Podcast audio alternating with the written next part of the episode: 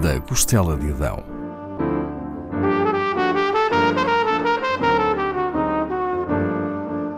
Com Paula Castelar.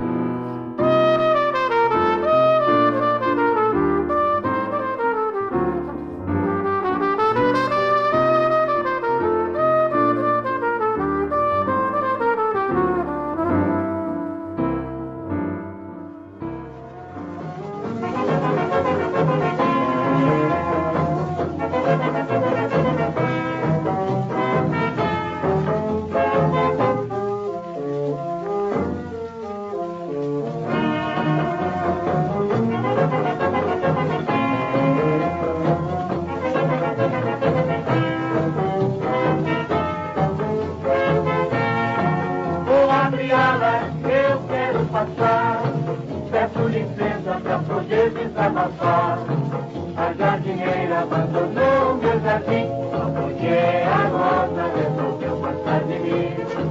A jardineira abandonou meu jardim. Onde a rosa resolveu gostar de mim. Vou abrir alas que eu quero passar. Peço licença pra poder desabafar.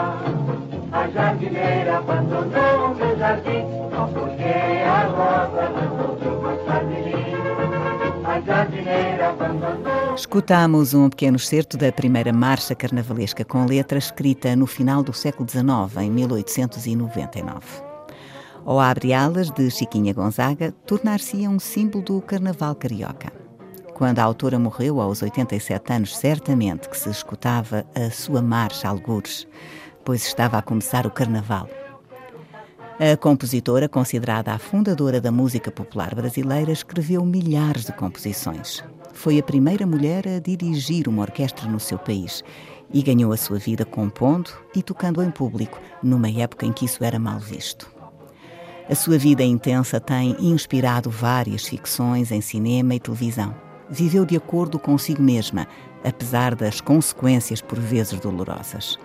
Defendeu o fim da monarquia e a abolição da escravatura. No Brasil, há uma condecoração com o seu nome que distingue mulheres com um trabalho reconhecido em causas democráticas, humanitárias, artísticas e culturais. Francisca Edviges Neves Gonzaga nasce no Rio de Janeiro em 1847. O pai é marechal de campo do Exército Imperial Brasileiro e a mãe é filha de uma escrava alforriada. Como sucede com outras meninas do seu nível social, Chiquinha tem uma educação esmerada. Aprende a escrever, aritmética e outras utilidades, como fazer renda e bordar. Paralelamente estuda solfejo e piano. Nas aulas de música pratica temas clássicos, mas também convive com ritmos de origem africana, como rodas de lundu e umbigada. Dessa mistura surgirá a sonoridade particular das suas composições, que fará com que seja considerada a primeira compositora popular brasileira. Cumprindo a tradição, o pai de Chiquinha escolhe o seu marido elege Jacinto Ribeiro do Amaral, um oficial da Marinha Mercante. Quando Chiquinha casa, tem 16 anos. O pai oferece-lhe um piano para que, após o casamento, continue a tocar. Contudo, o piano torna-se um móvel inútil, pois o marido não gosta que toque. Infeliz, abandona o marido buscando refúgio junto dos pais, que lhe dizem ser seu dever estar ao lado do marido. Chiquinha faz a vontade aos progenitores, mas nunca será feliz naquele casamento do qual nascem três filhos.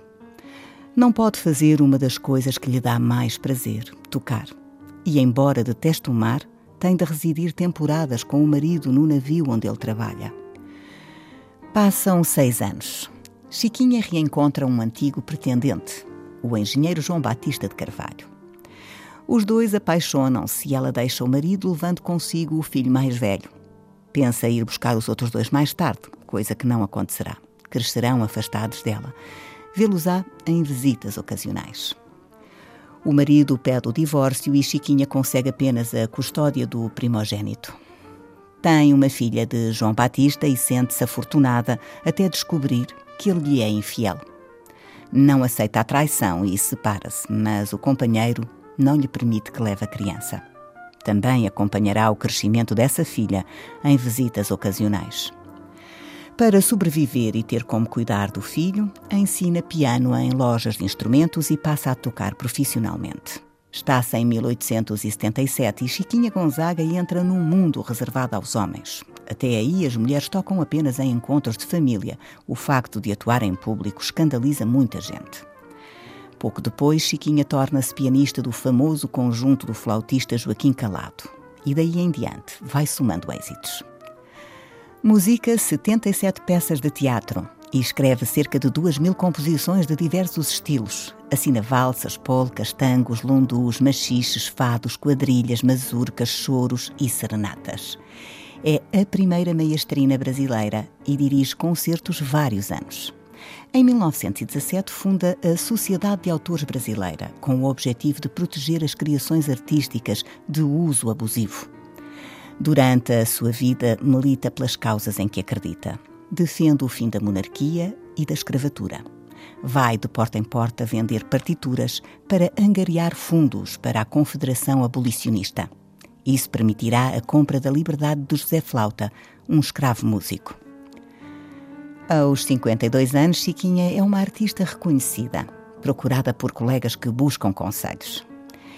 É o que sucede com um jovem músico de 16 anos, que tem os mesmos nomes próprios do seu ex-companheiro. João Batista Fernandes Lage vai ao encontro dela, pois tem uma profunda admiração pelo seu trabalho e deseja que seja sua mestre. Apesar da enorme diferença de idades, os dois apaixonam-se e vivem juntos em segredo até ao fim da vida dela.